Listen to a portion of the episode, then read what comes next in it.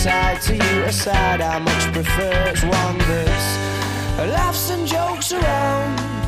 Remember cuddles in the kitchen, yeah, to get things off the ground, and it was up, up and away.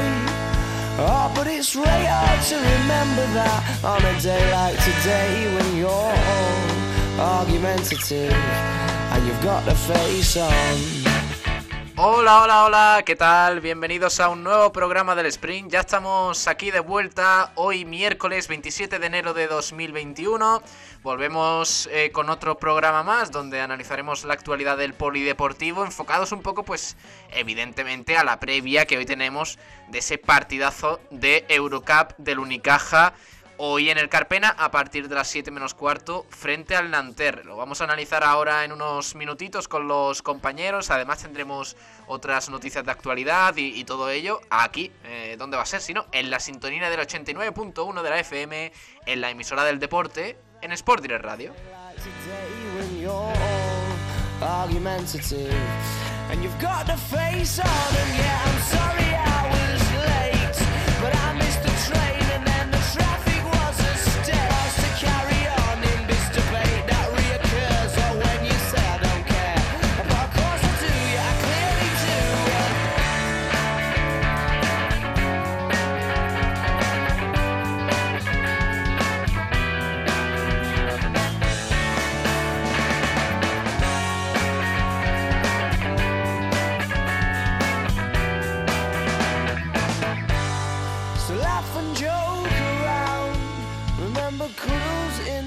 To get things off the ground, and it was up, up and away.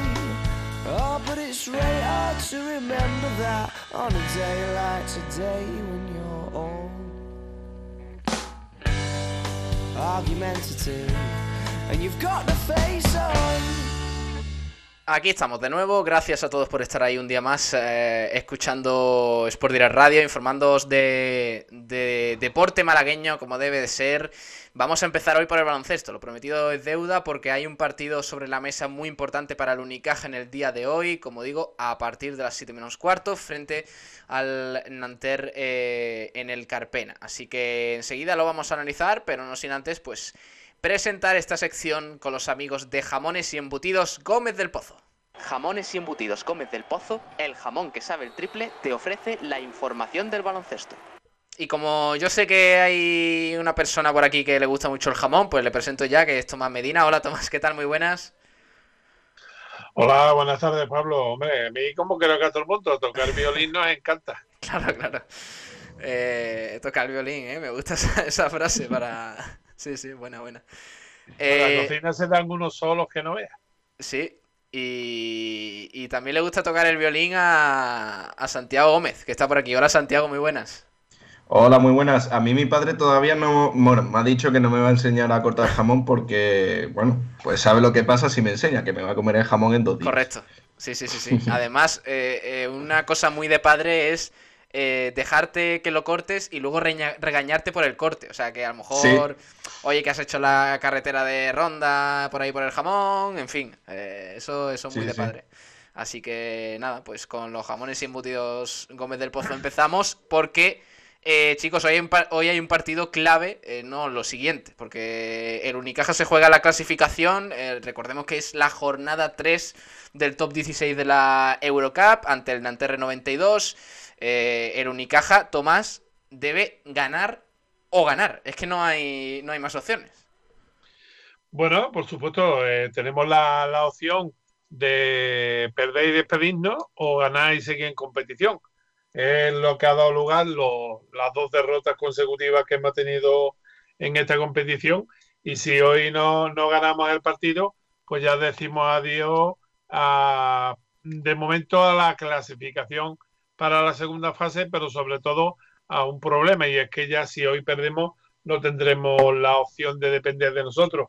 Dependeremos nuevamente, como en la Copa del Rey, de que nos clasifiquen algunos porque lo hagan ellos mal y no porque nosotros lo hagamos bien. Bueno, Santiago, ¿qué, sensaciones tienes para este partido? Eh, eh, será el segundo para Katsikaris en el Unicaja. Eso sí, el debut eh, en casa del, griego. El otro día derrota por 78-75 frente al Betis. ¿Cómo, cómo ves al equipo? Recordemos también, ahora te dejo, que el Unicaja mantiene las bajas de Carlos Suárez, Milosavljevic y Gal Mekel, que ya lo comentamos el otro día por ese problema eh, relacionado con el COVID-19. Así que, así que veremos qué, qué cara ofrece el Unicaja, ¿no? Sí, bueno, yo después de haber escuchado las palabras de Cachicaris de ayer, que me imagino que ahora escucharemos, eh, siento un poco de optimismo, porque comenta que el problema que tuvo el Unicaja, que fue contra el Betis, el ataque, obviamente. El Unicaja en ataque era muy anárquico, no, los sistemas todavía no estaban adaptados a los jugadores y tal. Entonces, habiendo dicho lo que ha dicho Cachicaris, pues espero que haya un poquito más de equilibrio, que en defensa se siga haciendo igual de bien. Y, con muchas ganas de ver este Unicaja, que si pierde hoy, como dice Tomás, va a depender de una carambola y seguramente diga adiós. Además, la victoria del Juventud ayer tampoco nos hizo nada bien, porque ahora en un, en un caso que se le gane al Mónaco y al, al Nanter y todos quedemos con, tres con, no, con, sí, con 5-1, pues el básquet average contra el Mónaco está en menos 19. Entonces va a estar bastante complicado. Pues sí, se antoja eh, bastante eh, clave la, victoria hoy. Claro, es que, es que no queda otra. Mm, eh, recordemos que en las dos primeras jornadas el Unicaja pues perdió la primera en el Carpena frente al Juventud, la segunda visitó al Mónaco y también cayó derrotado, en el que fue el último partido con, con Luis Casimiro en el mando. Y claro, ahora pues se presenta esta final eh, para el, equipo malagueño de cara pues eh, a seguir. Recordemos que el Unicaja, oye, así lo han dicho pesos pesados de la competición, es uno de los favoritos. Y, podemos hablar de que, de que en unos días puede estar, puede estar fuera de la competición ya. Así que veremos, veremos qué es lo que sucede. además, también hablamos un poquito del rival eh, el Nanterre 92 que presenta un balance de 0-2, eh, también tras caer ante el Mónaco 65 a 93, una, una severa paliza. Y frente al Juventud en, tierras eh, catalanas por 95 a 90, por lo que necesitan también sumar la victoria. O sea, va a ser una final para unos y para otros. no sé si los manejas tú un poco, Santiago, el rival que, tiene el Unicaja enfrente, pero en cuanto a jugadores, pues bueno, destaca el, alero Isaiah Cordinier con una media de 15,1 puntos, 5 eh, rebotes y 3 asistencias, 19,3 de valoraciones, eh, digamos el, jugador más peligroso de ellos. Y pues también eh, el escolta Chris Warren con, bastante anotación desde el perímetro. Así que Así que este es el rival que tenemos hoy enfrente, pero claro, yo creo que eso es lo que ha dicho Tomás en los últimos días. Ya poco importa los rivales que haya enfrente, eh, y mucho el hecho de, conseguir la victoria. Y así lo ha dejado claro Katsikaris en rueda de prensa. Como bien ha avanzado Santiago, vamos a oírle desde el eh, Carpena, ha hablado esta mañana, bueno, ayer mejor dicho, el, técnico griego, y entre otras cosas ha señalado que es imprescindible ganar. Vamos a, oírle. Bueno, eh, claro que sí, claro que sí, que, que no tenemos otra opción empezando mañana. Y a mí me gustaría eh, quedar con el partido que tenemos, quiero decir, sin pensar más allá que el partido mañana. Eh, mañana que es importante, es imprescindible ganar. Pues eso puede pasar a todos los equipos, los mejores, eh, los peores, lo que sea. Es, es una situación, puedo decir, normal, sucede mucho eh, durante una temporada y, lo, más importante ahora mismo es encontrar las claves para salir de esa situación. Y yo creo que las, claves son el baloncesto. Hemos hablado mucho, eh, no ayudan más de hablar, de, sacar los ánimos solo hablando. Yo creo que el baloncesto que cada jugador y como equipo y como grupo tienen que centrar y, así puedes recuperar tu confianza, eh, puedes mejorar tu juego, por supuesto, y mejorando tu, tu juego, eh, cosas que el jugador, el propio jugador cree que puede mejorar la situación, yo creo que eso ayuda. Eh, ojalá que, que, que, eso cambia en un minuto, ¿no? Pero, pero bueno, hay que trabajar, hay que curarlo. Eh, pero la verdad que estoy muy, muy optimista por los últimos días, los dos entrenos y, espero que el equipo mañana va a tener una imagen, digamos, un juego mucho más consistente ¿no? que el último partido. Sí, es un, es un, es un, es un grupo muy inteligente. Le gusta el baloncesto, eh, muy atento. Eh, todos están implicados, digamos, las nuevas cosas que ponemos poco a poco, unos cambios, eh, están atentos y, están intentando hacerlo. además, tienen la capacidad de hacerlo. Entonces, estoy, en ese sentido, estoy contento. No quiero hacerlo, no necesitamos hacerlo. Tenemos otro partido difícil, otro partido complicado, cada partido es difícil y, nada, centrarnos a jugar bien 40 minutos. Puede ser, sí, puede ser. Puede ser que mm, el otro día en Sevilla, por ejemplo, yo quería, no podía ampliar tanto la rotación, eh, quería ir con la gente que está jugando toda la temporada juntos y, bueno, eh, además he tenido la oportunidad en esos entrenos a ver a Frankie también, ¿no? Dentro del esquema y tal. Entonces, eh, puede ser que sí, que va a tener minutos y va, va a entrar en la rotación. Eso en nuestra situación es un poquito, ¿cómo, decir? ¿cómo puedo decir? Es un poquito em, complicado. Complicado en el sentido de que es un equipo Nander que no tiene ninguna presión. Tiene jugadores con mucho talento. Y además, si quitamos la presión y sabemos perfectamente el factor presión de un jugador, te puede hacer mucho, te puede hacer daño, sin ninguna duda. Entonces, miramos a nosotros mismos. Eh, yo estoy esperando otro partido difícil, otro partido complicado, porque otra vez es un equipo que tiene jugadores que puede cambiar la dinámica de un partido, que, que tiene talento individual eh, eh, y colectivo eh, entonces, sí, tiene una ventaja ellos psicológica, digamos, para disfrutar un partido. Sabemos cuando un equipo juega para nada, o bueno, no juega para nada, no juega así con tanta presión, eh, juegas mejor, ¿no? Que juegas suelto y, entonces no podemos o no debemos mirar dónde está Nander o qué nivel eh, tiene Nander. Tenemos que esperar y tenemos que mirar y tenemos que prepararnos sobre todo eh, para un equipo, para un partido contra un equipo que, que, te puede hacer muchísimo daño.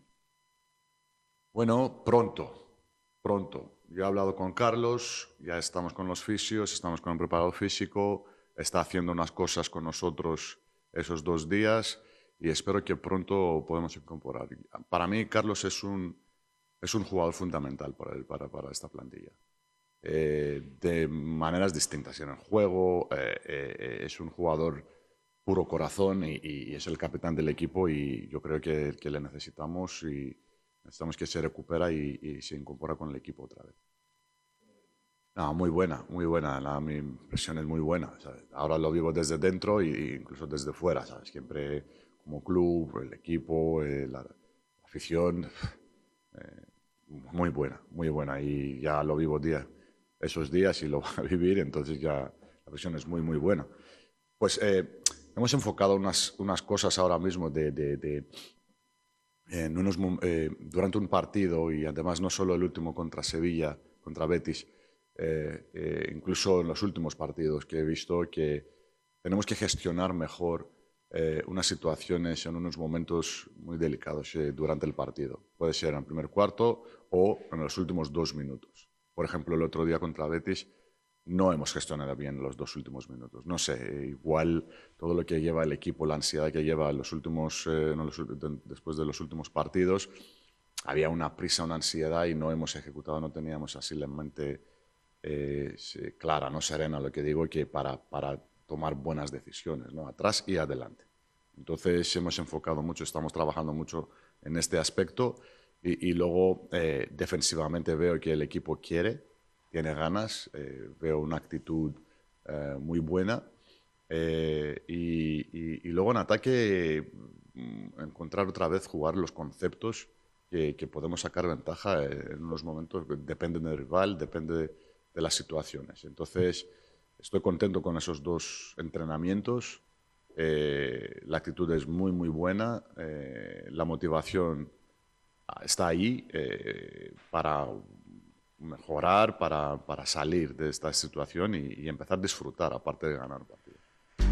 Bueno, eh, muchas cosas que analizar. Eh, sinceramente, no, no me gusta mm, juzgar antes de tiempo, porque al fin y al cabo este hombre lleva una semana en el Unicaja y, y todo eso. Pero, oye, que me gusta más la rueda de prensa. O sea, me, añade cosas. Aprendo cosas con, con, este hombre. Es que lo de Casimiro ya estaba siendo muy repetitivo. Vamos a ver si Casicaris mantiene ese discurso de, oye, va, decir cosas pues oye, el otro día no jugamos bien, eh, contra el Betis faltó cabeza en los últimos dos minutos para, para llevarnos la victoria, cuando el equipo estaba en ventaja. Eh, eh, cositas que tengo apuntadas por aquí también. Carlos Suárez, buque insignia del equipo, un jugador fundamental por el que ya se está trabajando para que vuelva de la lesión cuanto antes. además, ha destacado que el vestuario tiene muchísimo nivel. O sea, eso no, lo esconde en ningún momento. Que a los jugadores les gusta mucho el baloncesto, eh, eh, disfrutan jugando. Lo que pasa que la presión de los últimos partidos por la evidente mala racha, pues, pues ha pesado, ¿no? A la hora de, de, cantar algunos encuentros. Más cositas. Eh, y ahora os pregunto, chicos. Frankie Ferrari va a jugar, va a tener algunos minutos, lo ha asegurado Katsikaris después de que el otro día no, no participara frente al Betis. Eh, ha señalado que le ha visto muy bien en los entrenamientos en los que lleva dirigiendo al equipo y, le gusta bastante. Y otra cosa, Santiago, al hilo de lo que hemos comentado antes, de que, de que bueno, eh, el Nanterre también se la juega, porque al fin y al cabo lleva dos, derrotas. Me quedo con que para Katsikaris el, el rival de hoy no, no, tiene presión ninguna en el Carpena, porque evidentemente, ¿no? Entiendo que eh, la etiqueta de favoritos del Unicaja.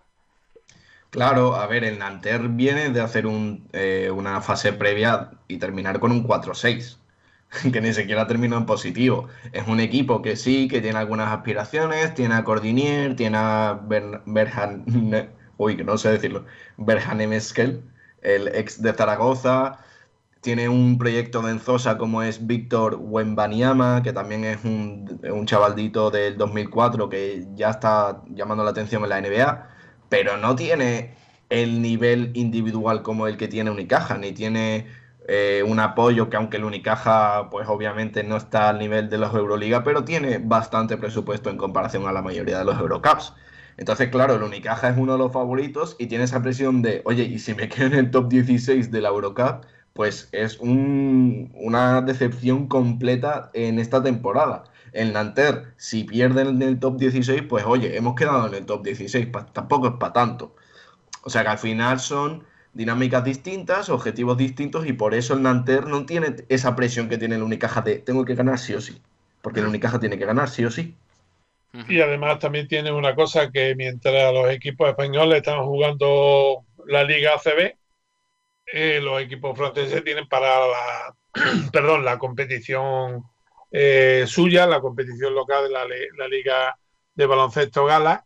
Y bueno, pues están simplemente jugando, entrenando y jugando los que tengan eh, partidos de Eurocup o Euroliga, porque el resto de los partidos eh, están suspendidos de momento. Hmm.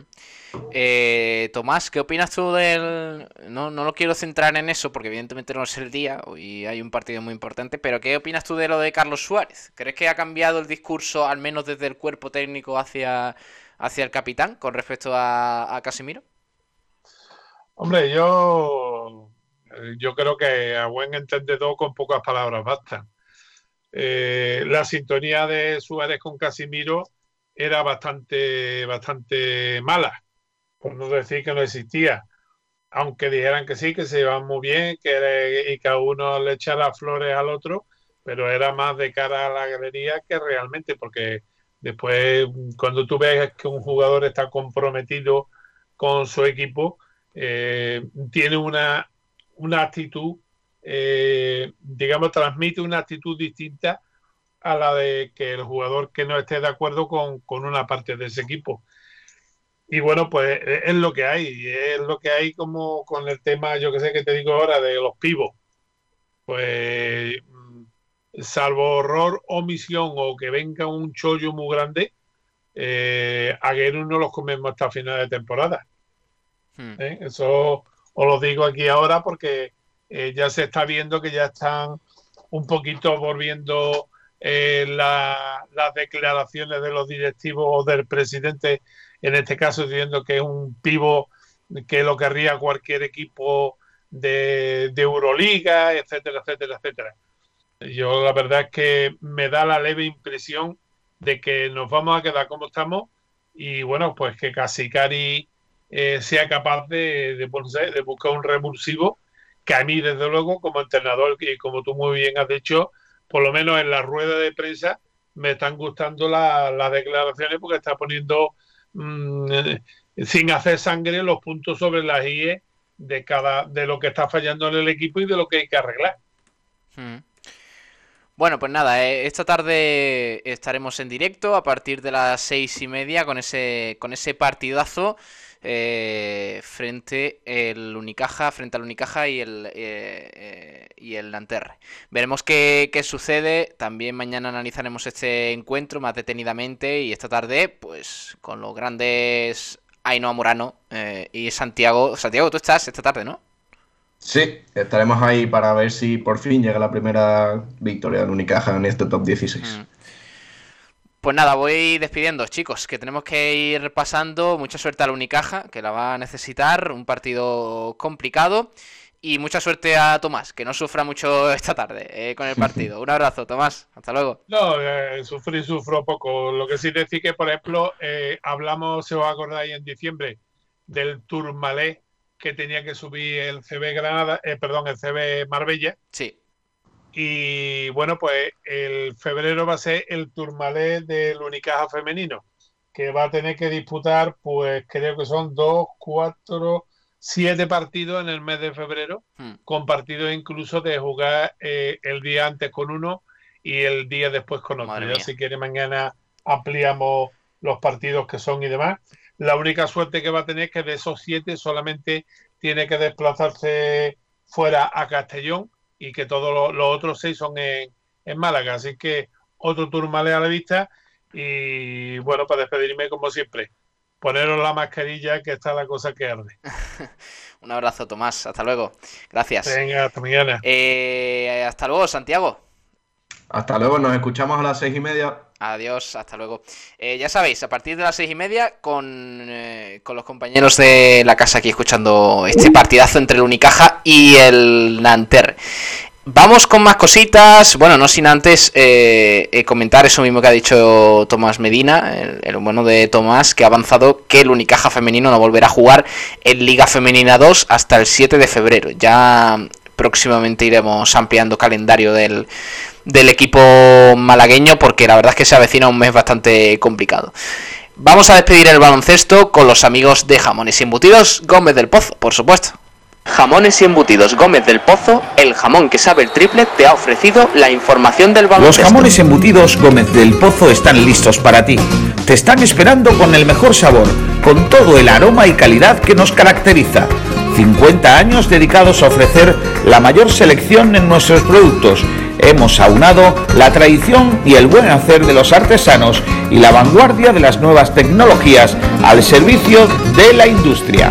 Jamones, embutidos, quesos y aceites premium de oliva virgen extra. Entra en gómezdelpozo.es y conoce nuestros productos y ofertas. Gómez del Pozo, mete la pata de jamón, pero que sea Gómez del Pozo.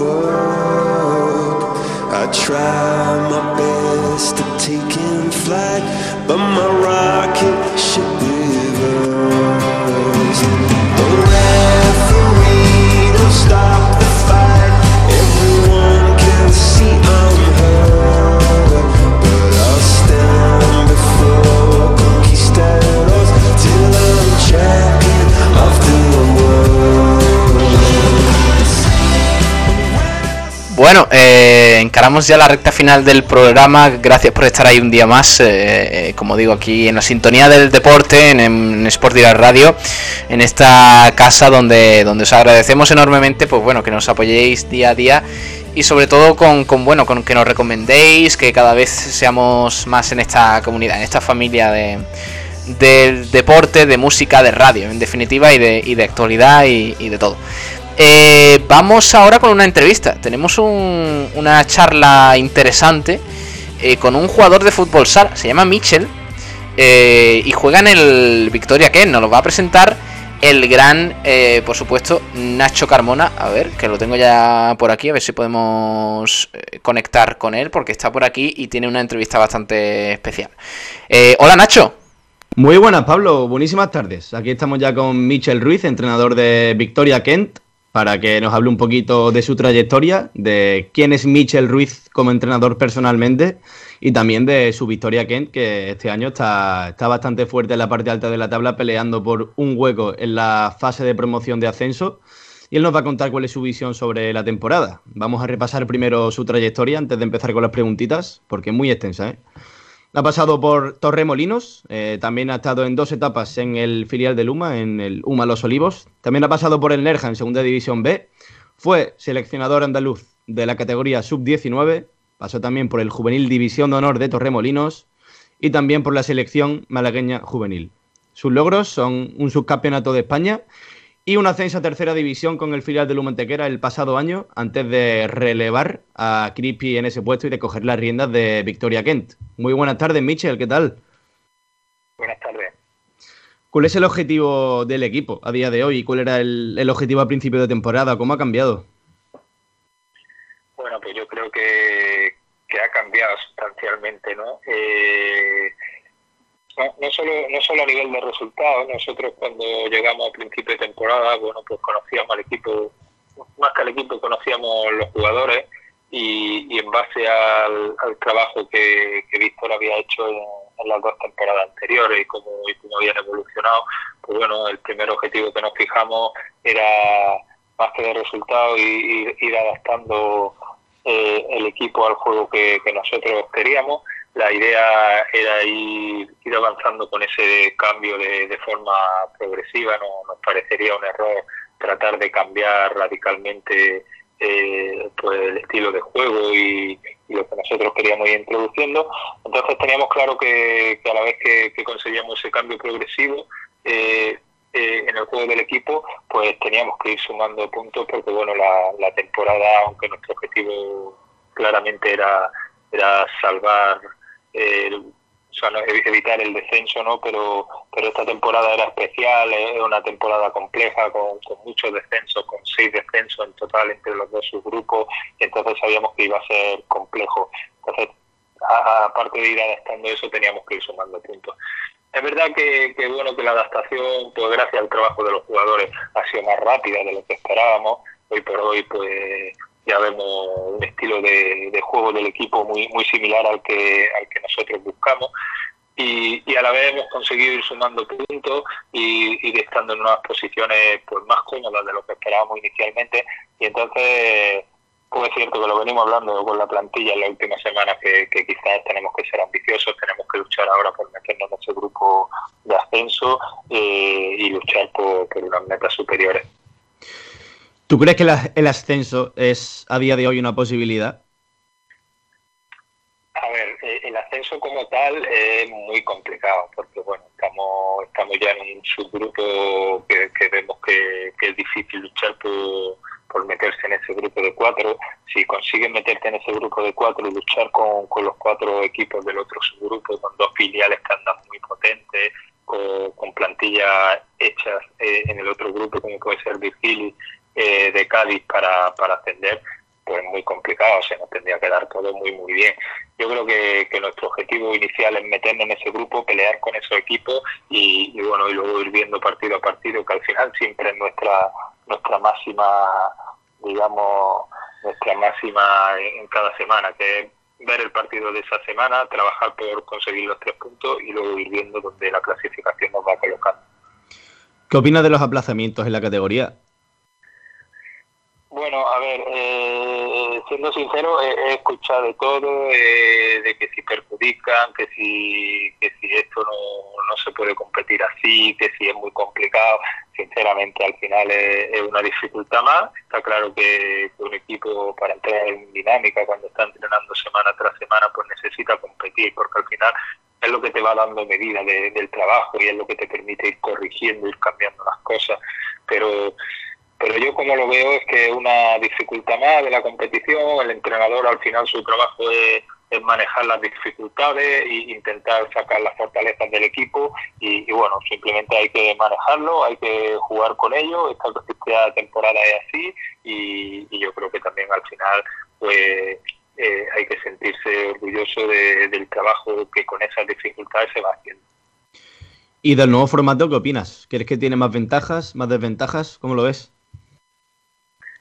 Pues aquí sí es verdad que, este cambio puede ser puede ser algo que a futuro haya traído algo positivo el, COVID, ¿no? Eh, yo sinceramente este formato lo veo mucho más atractivo, más atractivo para la competición, más atractivo para que los equipos mantengan esa intensidad durante la temporada. En, una liga normal, regular, de 16, 18 equipos, cuando se llega a mitad de la segunda vuelta, normalmente hay una serie de equipos sin aspiraciones, que ya no tienen opciones de llegar arriba a, los puestos de promoción, de, ascenso, pero, pero también están muy lejos del descenso. Con lo cual, esos equipos al final se convierten en, equipos que condicionan la competición, pero de forma negativa, porque al final dejan de competir, se dejan llevar en la temporada, los jugadores dejan de tener ilusión y eso al final es perjudicial. Eso está claro que este año no va a pasar eh, en estas 20, bueno, 18 primeras jornadas en las que competimos por, ver si estamos en el grupo de ascenso en el grupo de descenso, es claro que cada partido es una final. Luego cuando pasemos a la segunda fase de la temporada, el grupo de ascenso está claro que es un incentivo por ver hasta dónde puede llegar y el grupo de descenso es que no te da margen de, de relajarte porque serán, serán creo que 5 y 6, 11 equipos luchando por evitar 6 puestos de descenso, con lo cual es prácticamente imposible relajarte. ¿Y tú crees que este formato ha llegado para quedarse o una vez que pase la pandemia y se equilibre todo como estaba antes? sí. Ojalá que, aunque luego la situación se normalice y, podamos competir o, existiera la posibilidad de, una competición de, de, grupos de 16, se mantenga este formato, porque al final creo que, es compatible con una situación normal. Al final, fíjate que, en un grupo de 16 jugaríamos 30 partidos, ¿vale? Y en esta y en este formato pues vamos a jugar creo que son 26 o 20, depende de en qué grupo estás, pero 26 o 28 partidos, con lo cual prácticamente no hay diferencia en cuanto a, lo extenso o no extenso de una temporada y sí que, es claro que se mejora la, intensidad competitiva y, el atractivo de la competición. Y ya hablando un poquito de Victoria Ken, de tu equipo, eh, ¿cómo crees que ha sido la dinámica y la progresión durante la temporada? Y también, ¿cuál ha sido el mejor y el peor partido del equipo, lo que va de campaña? Bueno, pues lo que te decía antes, yo para mí la progresión ha sido más rápida de lo que esperábamos, es decir, traíamos, traíamos claro qué, qué cosa o qué aspectos de, lo que ya tenía el equipo queríamos mantener y sobre todo queríamos mantener pues esa actitud defensiva, esa intensidad competitiva eh, que, este grupo de jugadores pone, pone en cada partido y que eso ya lo venían trabajando en las temporadas anteriores con Víctor y, era claramente una ventaja que, había, había que mantener, pero después queríamos cambiar sobre todo eh, diferentes aspectos del ataque donde creíamos que se podía sacar más rendimiento al juego del equipo. Eh, sabíamos que podía ser complicado, que incluso teníamos cierto miedo en que, en que la adaptación no fuera posible y al final fuera perjudicial, pero, pero es verdad que la progresión ha sido, ha sido rápida, ahora vemos como el equipo es capaz de, de tener posesión del balón en la mayor parte del partido, eh, son capaces de dar dinamismo a, ese, a esa posesión de balón, a esos ataques, eh, crear diferentes situaciones, eh, atacar diferentes, diferentes sistemas defensivos del rival y, bueno, en ese aspecto estamos muy contentos de, la progresión. Ahora sí que es verdad que, tenemos claro que, hay margen todavía de, seguir progresando, de seguir mejorando, de seguir corrigiendo cosas y eso quizá es la mayor ilusión y la mayor esperanza de, cara a las próximas jornadas. En cuanto al peor y al mejor partido, pues bueno, yo, yo creo que mejor ha habido diferentes partidos. Fíjate que, el primer empate con Sima Granada en casa, a mí el equipo me gustó por la seriedad, por, porque fuimos, fuimos compactos en defensa, porque fuimos capaces de, ofrecer eh, diferentes opciones con balón. Eh, luego hemos sido capaces de competir en partidos que, se ponían complicados, como el de Torremolino en casa, o como el mismo de Carranque, que se nos puso muy difícil. Eh, luego el equipo estuvo muy bien, me gustó mucho en, Melilla, a pesar de que luego los últimos minutos sufrimos mucho con, el juego de cinco de ellos. Eh, en general ha, habido fases o partidos, fases de partido en las que el equipo me ha gustado, porque porque veíamos que, éramos capaces de ejecutar lo que lo que veníamos trabajando. Para mí el partido más negativo, bueno, la primera jornada no estuvimos en el partido, no fuimos competitivos, quizás no fuimos competitivos desde que nos hacen el, el 1-0 allí en Melilla y, desaparecimos del partido y los nervios quizás no, no, no pudieron. Y, luego el partido de Coín. El partido de Coín, la primera parte, bueno, creo que, estuvimos al nivel del partido, pero en la segunda parte no supimos interpretar, no supimos eh, eh, ofrecer en el juego lo que lo que quería remontar ese partido y, al final no, no, fuimos capaces de, de, presentar eh, rivalidad ¿no? a Coín. ¿Y qué fortalezas y qué carencias ves tú en, el equipo a día de hoy? ¿Qué destacarías? Bueno, fortalezas las tengo claras. Fortaleza eh, para mí es un grupo, un grupo que por naturaleza es competitivo. Es decir, es un, grupo que desde el primer entrenamiento a mí me ha sorprendido. Es decir, eh, le ofrezcan lo que le ofrezcan cada entrenamiento, lo compiten a un nivel eh, muy, muy alto y eso pues quizás para, para un grupo para, para un grupo de jugadores que, un equipo que quiere progresar eso es fundamental ¿no? Eh, y sobre todo para, para un equipo que, está cambiando cosas que y, los jugadores son capaces de asimilar o de ser receptivos a esos cambios de con esa actitud. Para mí esa es la fortaleza más grande de este equipo y, y sobre todo la, el carácter de los jugadores, la unión, la unión que hay entre ellos. Es decir, llevo seis meses aquí y, cada día y cada día es un mejor ambiente en los entrenamientos, un mejor ambiente en los partidos, en los desplazamientos. Eso es que me parece que, que suma una barbaridad. En cuanto a carencia, la, bueno, pues quizás que, a nivel táctico todavía nos queda que progresar que, quizás estamos un poco limitados, eh, hemos evolucionado en estos meses, pero, pero bueno, hay cosas que, debemos trabajar y debemos asegurar porque en determinados partidos no, nos penaliza mucho. Y sobre todo pues esa capacidad de, pensar en el partido, de decidir, de interpretar. Y, es cierto que en la última jornada pues el cambio ha sido eh, muy visible, pero, pero en las primeras jornadas nos penalizan muchísimo.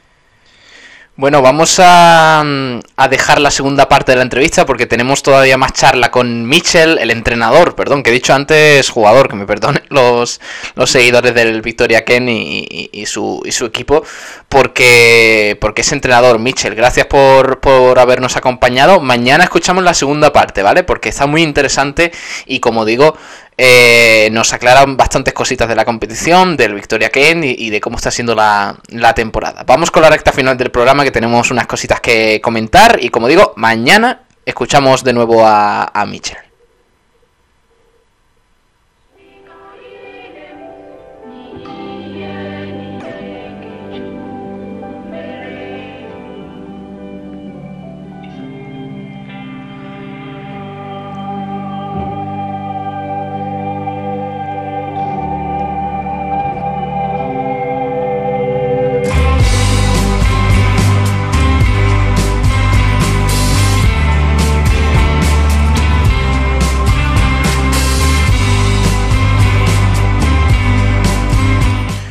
Antes de nada mandar un fuerte abrazo y mucho ánimo a, los vecinos de Granada, porque ayer eh, tuvieron un, susto bastante grande con esos eh, terremotos tan continuos durante la noche.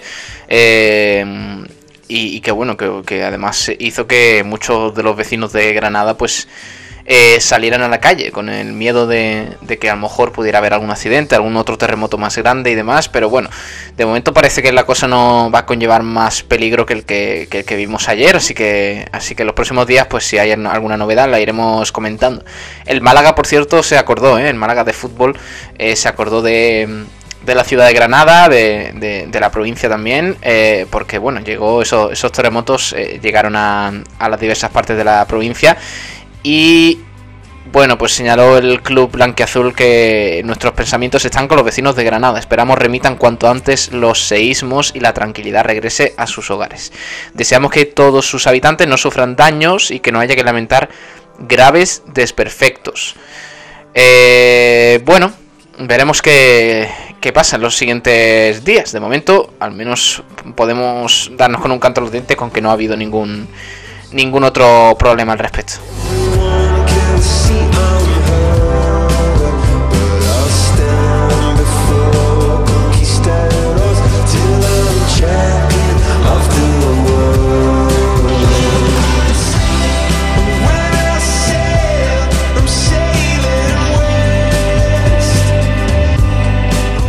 Bueno, además también hay mucha polémica en balonmano. Tenemos que hablar un poquito de, de balonmano porque eh, Paula García, jugadora del balonmano Málaga Costa, ha, emitido un comunicado junto al resto de, de jugadoras de la Liga Guerrera Ciberdrola pues criticando la, digamos, el protocolo de, la competición, porque ha habido muchos contagios eh, eh, en COVID-19. De hecho, el, club malagueño, el balonmano Málaga Costa, anunció ocho casos hace, hace tan solo dos días. Y, claro, pues eh, el peligro está ahí, ¿no? Para, para los deportistas de, de esta competición. Y el texto dice lo siguiente, es, es crítico, ¿eh? Vamos a, a leerlo. Dice tal cual un gran número de jugadoras de la Liga Guerrera Ciberdrola nos hemos puesto en contacto con nuestras asambleístas y con la Asociación de Jugadoras de Balonmano. Y mediante este comunicado queremos expresar nuestra preocupación ante el gran incremento de contagios por el COVID-19 que estamos padeciendo. Creemos que los organismos que, que nos representan, clubes y los responsables de la competición, deberían tomar medidas para garantizar el control de la misma y la seguridad de las jugadoras, ya que nos sentimos en una situación de vulnerabilidad y peligro. Se está comprobando que la realización de test de manera regular, regular disminuye el riesgo de propagación y nos, nos, previene para seguir disputando la competición con seguridad. Somos responsables tanto de nuestra salud como las de nuestro alrededor y queremos competir con la mayor de las garantías. Queremos ser profesionales y con ello exigir profesionalidad en nuestra competición. Confiamos en que entre todas y, todos consigamos minimizar los efectos de esta situación por el bien de nuestro deporte. Es un comunicado que, ha emitido eh, la asociación, digamos, eh, todo el conjunto de jugadoras de la Liga Guerrera Ciberdrola eh, al respecto de este aumento tan drástico de casos debido al COVID-19. Así que... Así que los próximos días iremos informando, a ver si podemos charlar con alguno de los protagonistas que nos, que nos cuenten también un poquito pues cómo lo están viviendo desde dentro, que es importante. además, a continuación, eh, la federación eh, habló sobre ello, emitió un comunicado importante también al respecto, eh, señalando que federación y clubes incrementarán las medidas de control de la pandemia mm, COVID-19. la Real Federación Española de Balonmano ha gestionado un volumen importante de test de antígenos a precios asequibles para distribuir entre los clubes de ambas categorías y que se comience a realizar pruebas continuas.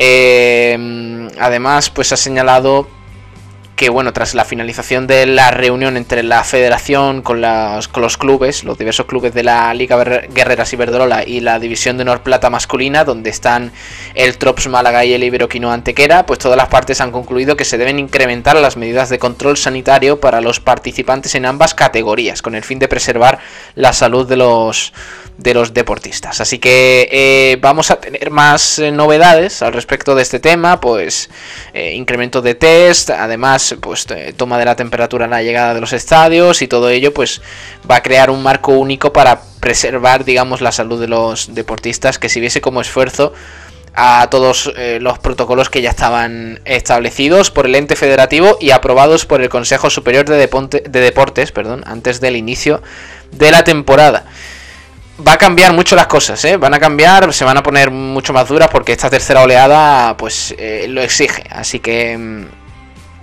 así que veremos qué tal influye en el día a día, pues, de los clubes, en, en la rutina diaria.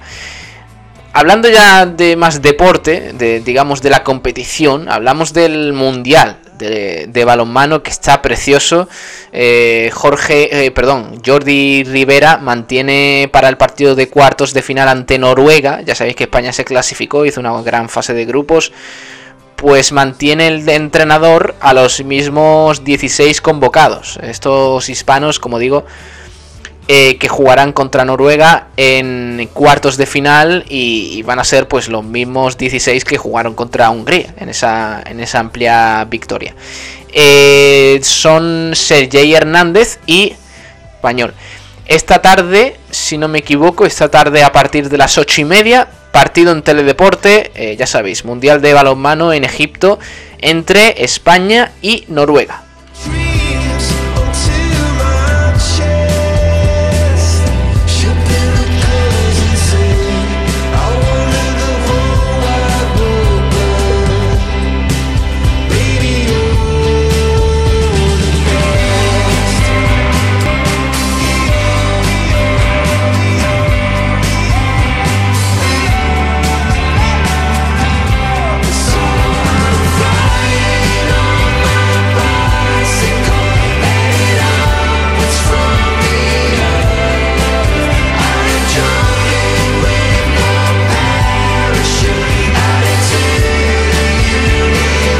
Acabamos con una noticia que nos trae Málaga hoy en su, en su sección de deportes. Hablamos de golf. Miguel Ángel Jiménez se incorpora a la gira del desierto en Dubai. El malagueño de 57 años alterna el Champions Tour y el European Tour.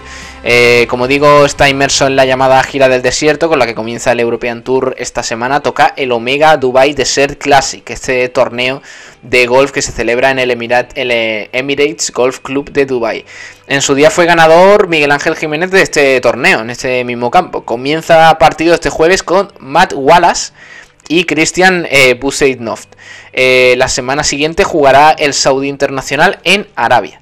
Pese a la pandemia, el European eh, Tour ha arrancado y, como digo, pues Jiménez, Miguel Ángel Jiménez tiene muchas opciones de, de conseguir triunfar, así que le seguiremos a este eh, golfista malagueño de 57 años.